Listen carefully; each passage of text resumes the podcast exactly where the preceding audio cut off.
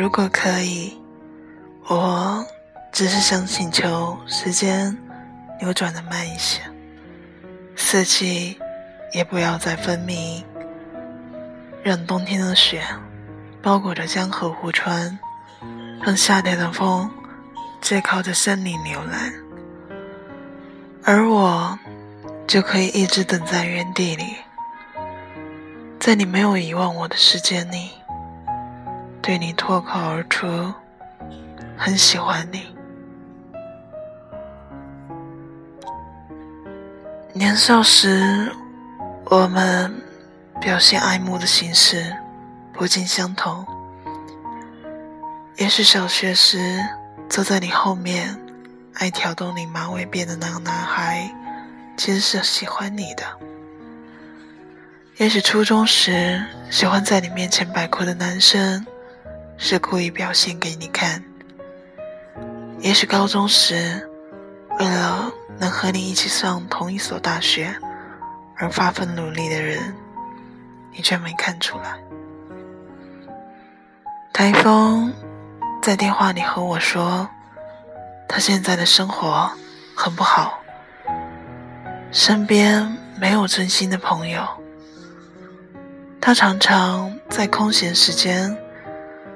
做着为未来努力的事，不像别人一样迷茫，却常常被称之为异类。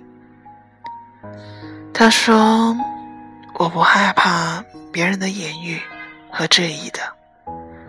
我现在就想考一个他所在的城市，甚至考上他在的大学，不只是为了他。”是为了自己。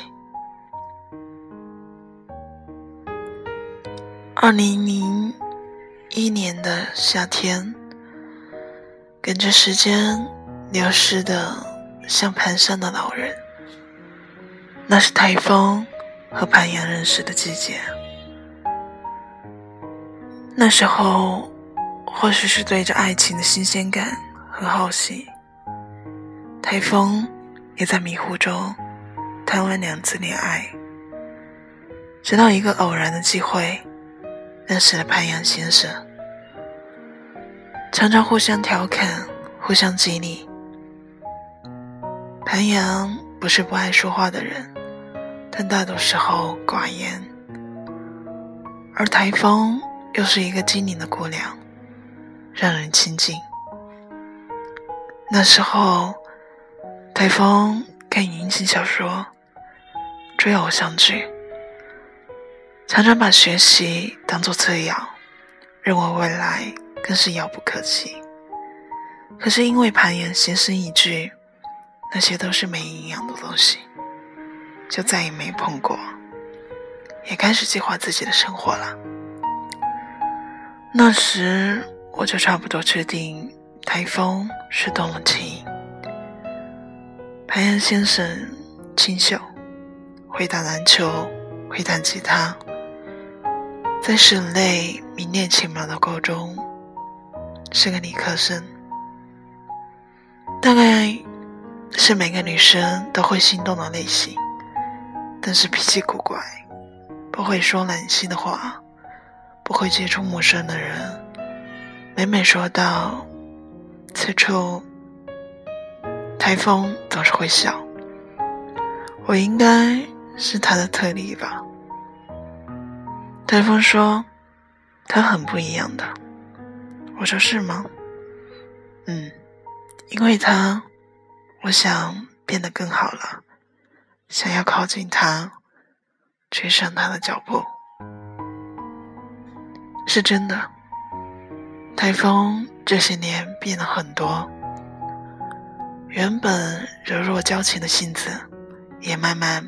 变得独当一面，原本孩子气的口吻，也慢慢变得和潘阳先生一样有点冷漠。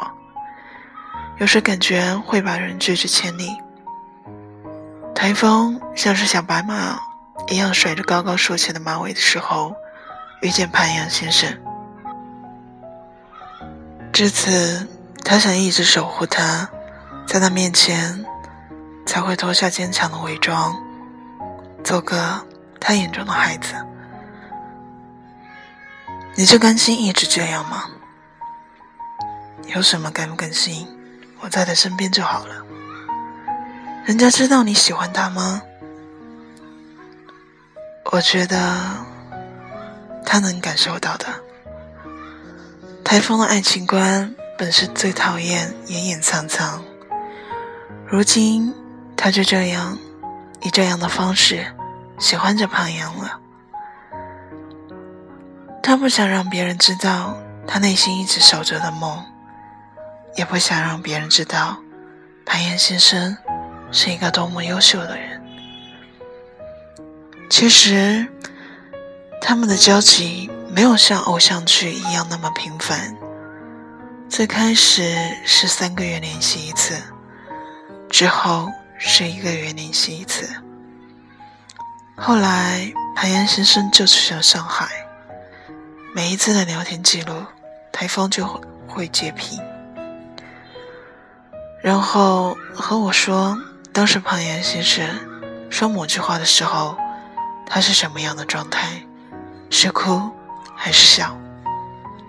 庞岩先生在朋友圈发的照片，他都会存，然后看看自己有没有拍过类似的，再用软件剪辑到一起，他都会高兴一整天。每一条说说都会看，然后揣测着当时潘岩先生为什么要这样说，每一个字眼又带着什么样的感情。采访说：“我就想一直陪着他，做一个朋友。”真的，他这几年见证了潘阳先生的爱情史，时而难过，时而揣摩，有时。也深陷其中，以一个好朋友的方式参与潘阳的生活。他和他说了自己的近况，尽量把自己的生活说的和过去一样乐观开朗、活泼爱笑。其实潘阳知道的，知道他的努力，知道他为自己梦想奋斗，是个正能量的姑娘。台风说。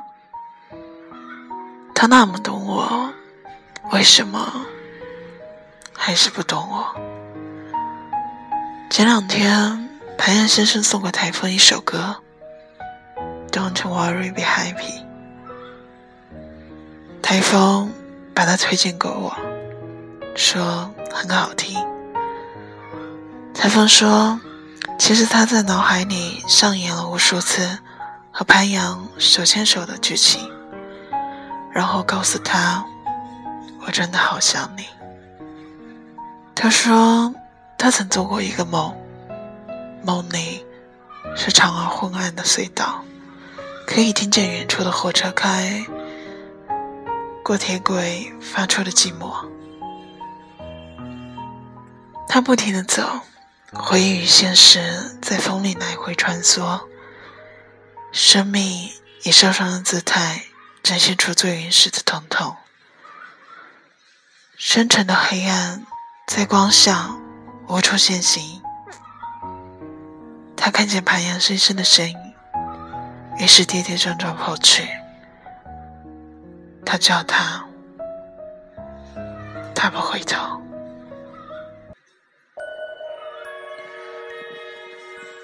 感谢大家收听，我是龙猫。我们下次再见。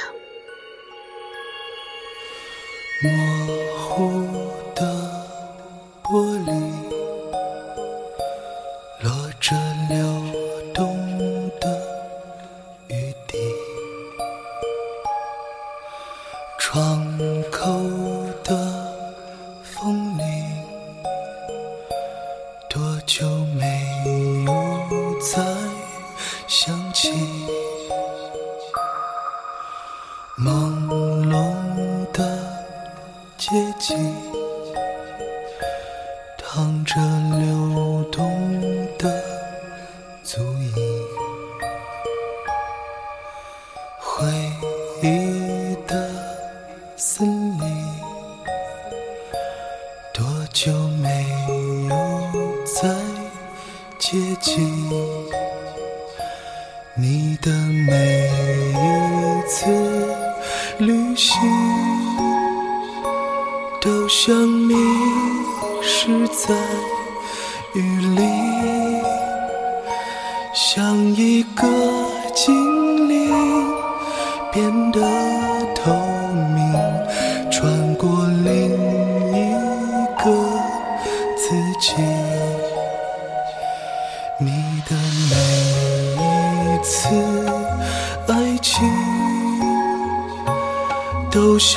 迷失在雨里像一颗泪滴掉进雨里总是不见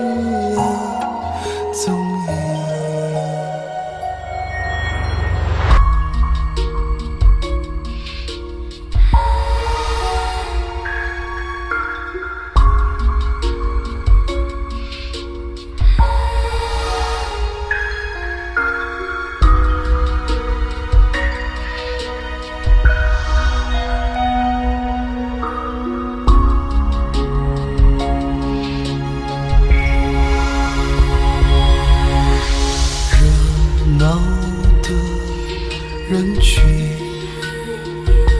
世界变得。